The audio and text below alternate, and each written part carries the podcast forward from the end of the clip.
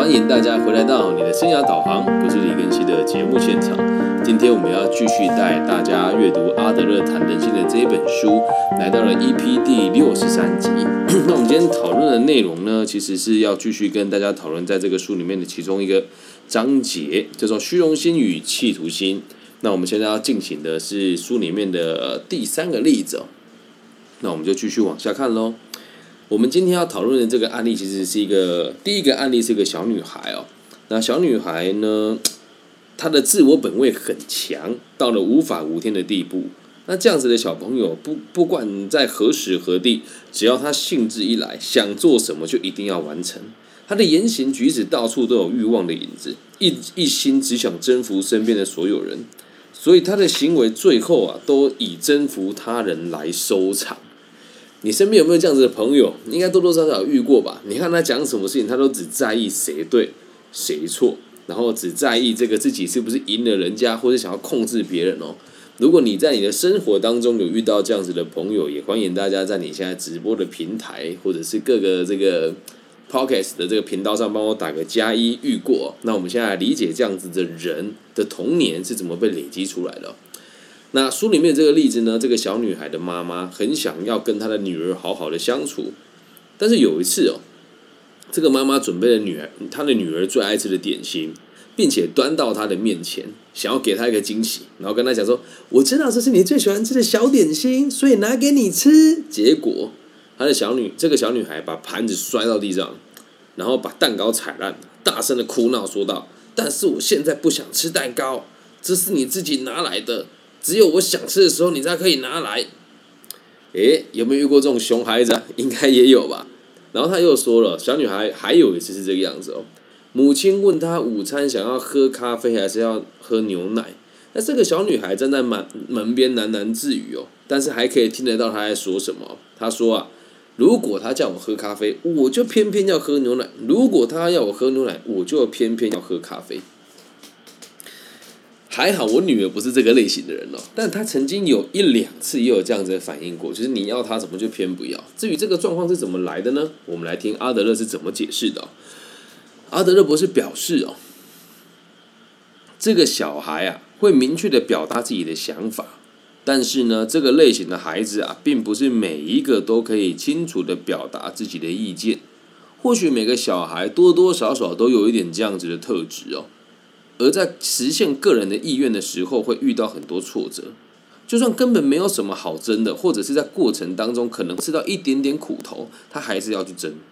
而这种小朋友啊，大致上来说都是被惯坏了，被宠坏了，所以才会为所欲欲为哦。那这样子的孩子，在我们的世界现在其实并不少见。嗯，我在做这种生涯规划跟所谓的亲子咨询的沟通啊，还有情侣之间的这些。辅助跟辅导也很常看到这种类型的人，特别在台湾呢，我们就很常看到那一种，呃，老公骂老婆的论坛，或是老婆骂老公的论坛，里面就会提说什么，哎，那一天我老婆老公怎么样，我就偏偏不怎么样，就是想要用争夺的方式拿回权利来啊。我个人认为这是非常不必要的，所以不要以为这种孩子有这种特性哦，毕竟孩子是起点。而我们每天在生活的这这个东西叫过程，而死亡是终点，所以我们每个人的个性都是从过去被累积出来的。那我们现在就是用案例来跟大来跟大家探讨，为什么这样子的人会有这么奇怪的强烈的企图心跟虚荣心哦？我们继续往下看，阿德勒博士说，我们发现，我们发现哦，希望事情可以照着自己意识发展的人其实是比较多的，那希望多多帮助别人的呢，却比较少。而这就会牵扯到所谓的社会意识了。就像我们每个人在做事的时候，你会顾及到你自己多呢，还是顾及到大局多，还是顾及到别人的利益比较多呢？百分之八九十的人都是顾及自己的利益吧。这我相信大家都是同意这句话的。但是如果我们能够每个人都在意别人一点点事情，不就变得很简单吗？所以我们会发现哦，有一些人爱面子的程度非常极端哦。如果别人建议他怎么做呢？他就算一看就知道是很好的建议，然后也可以为他带来幸福的建议，可是他就是不愿意听，也是有这种人啊，他就知道，哎，我知道很好啊，但我不喜欢，哦，但这样子人其实真的不少，特别在我们做生涯规划这个路上，明明就很多事情就知道怎么做是比较好的，你也给他建议了，他说他知道，然后就跟你讲一句，我就喜欢这样。前阵子我跟我跟我一个学生讨论一件事情哦，他出了远门去旅行，然后我就也问他，我说你去旅行这几天对你的生活有什么帮助？他说我可以放松啊。我说那你放松之后回来这几天不是很累吗？不是要花更多时间来适应这个玩累了的身体吗？他就跟我讲说，可是我就喜欢呢，这个就是不愿意照做。可是我们必须得讲哦，这些我们跟他们讲的带来幸福快乐的建议，也是我们自己的想法。那有些人他如果知道说这个事情本来就有帮助，但他还是不愿意去做，那这样的状况其实也是在不知不觉中产生的。你去想一件事情哦，从小到大每个人都叫我们呃这个要读书啊，勤有益，习无功啊，那时候大家不做呢？概念其实也都是一样的。概念其实也都是一样的，也有可能是没有遇到以身作则的教育者，所以大家听到这个地方也不要对自己贴标签，因为本来人生最重要的就是自己开心，但是在让别人开心以前，你得先让自己开心。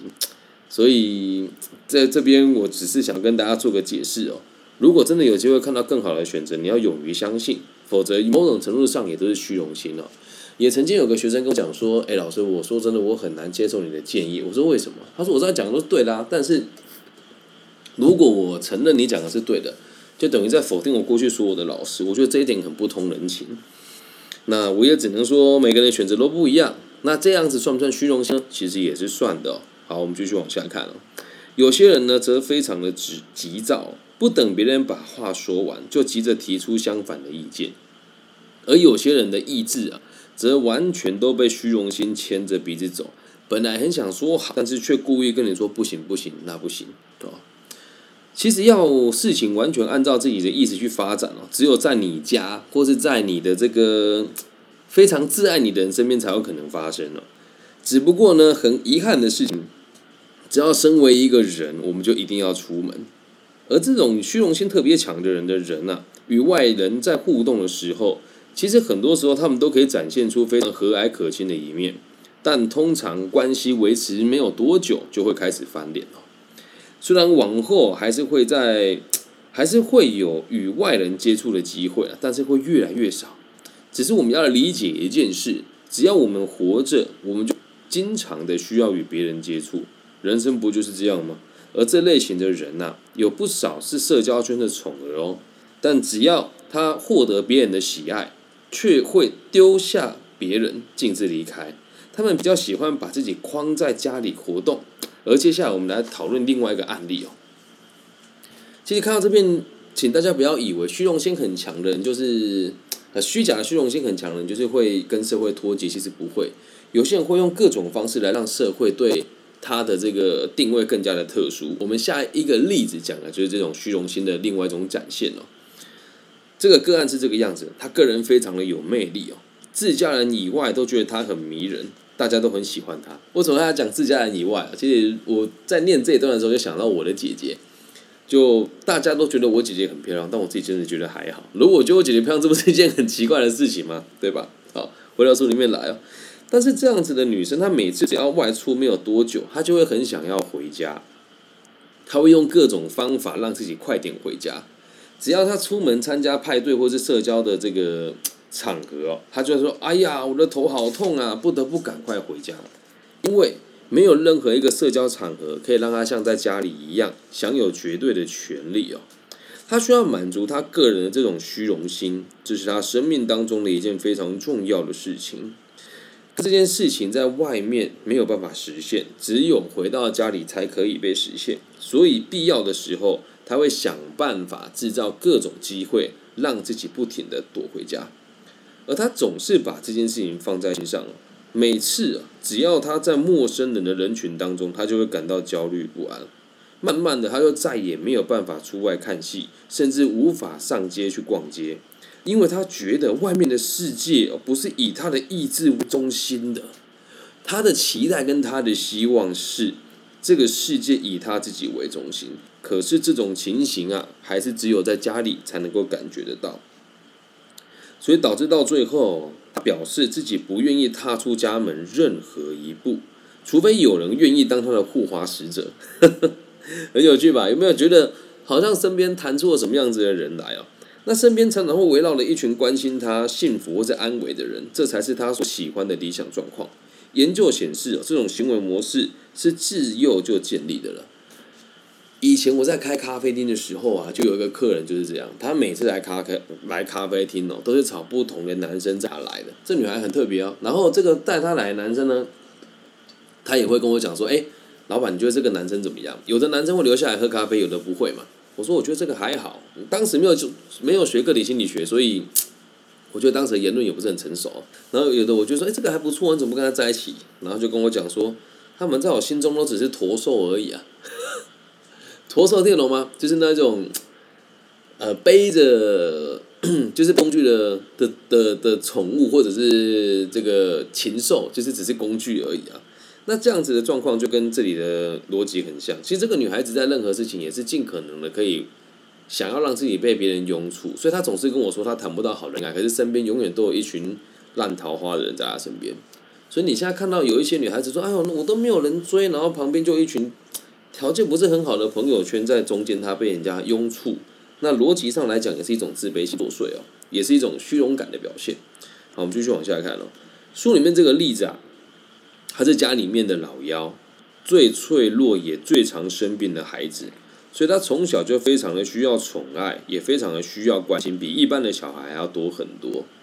他紧抓住自己是家中唯一的宠儿的这个条件哦，他一辈子绞尽脑汁，用尽所有的力量。只要他不碰到生活残酷的一面，只要他不要碰到那一些与他的期待和行为模式不相容的环境就好。那其实大家都可以看出来，他这样子的焦虑，还有表现的，还有这种不安表现的过于明显。这样子透露了一件事哦，是什么呢？他为了满足自己的虚荣心，用错了方法。他本身并不愿意顺着社会的要求来做改变。这证明他没有能力解决虚荣心这个问题，因此他为此所苦，所以最后只好求助心理师。你有没有发现哦？这我们读这本书，虽然它是一九 大概一九零零年的时候写出来的，那你有我们在读的时候，你可以跟我一样，发现一个很有趣的状况是，经过了一百多年，人也没有什么太大的改变，问题也是一再的在发生，很有趣吧？那现在我们来看一看哦，这个女孩子是如何建构自己常年费心的这个精神世界。表面上啊，她是来寻求医师的协助。我们说她来找人家做咨询嘛，表面上是寻求医师的协助，可是实际上她根本不想改变她自己啊。她真正想要的，还是希望自己可以继续像从前一样控制家人，并且不用付出任何的代价，不管是心理上的还是物质上的。比如说啊，上街时不会再受到焦虑感折磨，但是哦，这个关键点就是没有控制欲就没有焦虑啊，很有趣吧？我们前面讲虚荣心跟企图心哦，那这边讲就是控制欲哦。我们从这里可以看出，他是如何被困在自己无意识的行为牢笼当中，他只想要享受控制所带来的好处，却想避开他们的副作用以及责任。所以你看，大部分那种年轻被宠爱的女孩子啊，如果年老了之后没有跟她的老公，或是跟她的婆婆，或是跟她的儿女把关系打好，通常下场都很凄凉。那男性其实也一样了哦，其实我我们身边会有很多人，就是希望自己可以大家都照着你意思做。这里举一个真实的案例，所以今天下午我去做了一个义务的咨询，是一个女孩子。他跟他的爸跟他的妈妈相依为为命然后他的妈妈收入一直都不稳定，但是妈妈家里就是他的娘家以前环境还不错。然后呢，这个女孩子目前已经大学四年级了，准备要考研究所了。可是她的妈妈常常跟她讲说，她这个不喜欢，那个不喜欢。然后这个女儿呢，就这个个案也会去协助她妈妈说，我希望你开心一点。比如说，这是真实的事情哦。她昨天问她妈妈说，妈妈，我希望你可以开心一点。你今天是不是心情不好啊？然后妈妈讲说：“对啊，我就心情不好啊，我心情就很不入啊。你要你你又你你你能你能怎么样？你又不是我，你能替我经历什么？”然后就会开始，有时候情绪来了之后会对他哭闹。她是妈妈哦，她是妈妈哦。他就跟我说：“老师，我妈妈怎么会这样？”他说：“我真的很想要丢下他，就包含他说他最近想要去 海外求职，也是为了离他妈妈远一点。”嗯，那我这个例子是跟大家讲了，如果你用这样子的方式去取得每个人对你的认同感，那时间拉长，你最后都只会剩下你自己一个人。就像我们今天这一集讲的，最后只剩下你自己啊。所以，当你一当身为一个人，我们希望别人可以关注我们，或是希望别人可以关心我们。我们要做的是放大自己的能力跟对社会的兴趣，才会有更多人愿意用健康的方式理解我们的需求。这样能够理解吧？我们把书里面的内容看完了，我再讲一些我自己的想法。而我们从刚刚这个例子当中，清楚的让我们学习到了，虚荣心如果发展到一定的程度之后，它一辈子都会是你生命的负担。并且会阻碍你的身心健全的发展，而到最后很可能搞到你精神崩溃。他讲的有点严重，但我倒认为不严重。我先我先把它讲完，再说说我们生活当中真实的案例哦。那这名患者啊的眼中只有虚荣心所带来的好处，他没办法看得清楚这些事实。也就是因为多数人都只看到虚荣心带来的好处，他们才会相信自己的企图心哦。是，嗯，我们用比较叫他比较恰当的名字叫企图心呐，实际上应该说是虚荣心，所以我们就可以用这个东西来达到自己的目标，而这个特质其实很可贵，因为他们不了解这样子的人格特质会造会带给别人挫折感，无法好好休息，好好睡觉，很有趣吧？他说这个特质很可贵是什么意思哦？企图心跟虚荣心是可以让人类进步的原动力哦。可是呢，如果你把它放放在跟发展在说，希望自己是用错误的方法取得特殊的地位，你旁边的人会吃不下饭，会无法好好休息。那我们今天书里面内容带到这个地方，现在跟大家举几个案例，让大家理解，到最后都只会剩下你一个人，这是很可怕的事情。我有另外一个朋友，他是开这个买卖零售业的哦，他是一个单亲的妈妈。然后是从小就很习惯被大家拥簇的女性，她有很严重的这个焦虑跟忧郁的状况。那他从小到大呢，因为我我跟他其实算蛮熟识，只是往来时间也不长哦。他从小到大就很习惯，只要遇到什么困难的事情，就会说自己忧郁症犯了。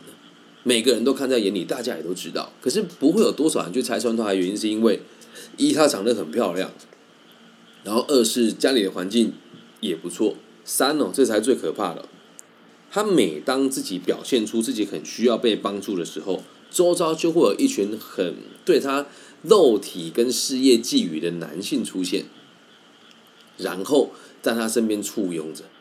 那这个已经变成一个循环了。他身边出现了一群这种我们讲讲说拐瓜裂枣跟来历不明，还有这个参差不齐的男性的时候，诶，他的忧郁症就又好了。有趣吧？他就说：“哎呦，我之前有一阵子好闷哦，我现在觉得好多了。只是有好多男生烦，我都不想要这样。我每次看他这样，我都觉得很心疼啊。但随着年华老去，我认识他的时候，他是三十四五岁，还算颇有姿色。现在过了十几年，四十几岁了，然后人的面相是不是改变的？他就变成是那一种很自私的面相。我们讲一下什么自私的面相啊？眼睛是看起来很……焦虑的，然后会时不时的眨眼睛，然后颧骨越来越高，耳朵的这个形状也变得比较尖一点点，这都不是说谎的啊，这都是真实面相会改变嘛。然后他的嘴唇的这个厚度就变得比较薄一点，说话的时候呢，都会以自我为中心，甚至变得有点无法沟通，因为他也长时间用药。而他过去那一些曾经在他身边簇拥过的人，也因为他开始用药之后，身材也走样了，他身边的这群人就再也不接。再也不会接触他，也不能说这样子不对啊，只是他的出发点也是正常的，希望他自己可以被大家关注，用这样子的方法达成他的目标，这也是某一种虚荣心。所以，当全世界不听他说话的时候，他就用忧郁症这个东西来控制每一个人。可是，我还是那句可是哦，嗯，个体心理学这个东西啊。如果我们现在摆到现在，完完全全说出来，那没有人可以接受，因为他讲的很真实，也很有责任感。所以，如果你用这个角度去跟你身边有精神疾患的人说，你就是不负责任，这样子我是不建议的。连我自己这么笃定这个立场的人，我都不敢在公开场合说这句话。就连现在录制这一集节目，也我也只会说这是当时阿德勒的想法，不能代表我跟他一模一样，只是我认为他讲的很有道理。这也希望大家可以理解，就是每一个人只要虚荣心跟企图心过度被放大之后，又用错误的方式去追求，就很有可能会导致书里面的这个案件，还有我说的这样子的状况，你到最后都会只剩下你一个人。所以总归一句，也希望大家可以对这个社会保有兴趣，并且用正确的方式来让自己进步，进而对这个社会产生更多正面的影响。那在下个章节里面呢，我们会再跟大家讨论一些关于这个虚荣心的实际的案例哦。前面举的案例都是女孩子哦，在下一集当中会跟大家举这个男孩子的这个案例给大家听一听。那也希望大家可以理解，就是我们在做这个读书会的同时啊，因为。我是先读完《自卑与超越》以后，才来读阿德勒谈人性的，所以从某种程度上来说，这个就很像呃，我们读了他读过的重点整理，然后再来看他之前比较还没有那么经典的创作。因此，在这里面我们会带入一些他最后得出的结论。那可能有些地方在解释的时候会有点前后矛盾哦，也要让大家理解。你不要说阿德勒啦，每个人的学习都一样，我们永远都不知道自己所做的假设跟坚持是对的还是错的。也正因为如此，我们必须得。不停的积极的学习，并且合乎时宜的去调整我们所学的东西，同时又可以修正自己的错误，就是刚好跟我们的《论语》里面所提到的这个“学而时习之”的概念是一样的。那当然，我随着自己读个体心理学的时间越来越长，我现在再重新再回头看《自卑与超越》的时候，我也有一些新的看法，跟比较有能力把它汇整成一些重点来让大家理解。所以，时至今日，还是很希望大家可以跟我们一起学习个体心理学跟《论语》相关的这个学问哦。那如果你听了之后觉得有心得，也很欢迎大家跟我分享。因为毕竟我们做成 podcast 就是得一集一集让大家听，我也会尽可能让每一集虽然是连贯的，但也可以被独立使用。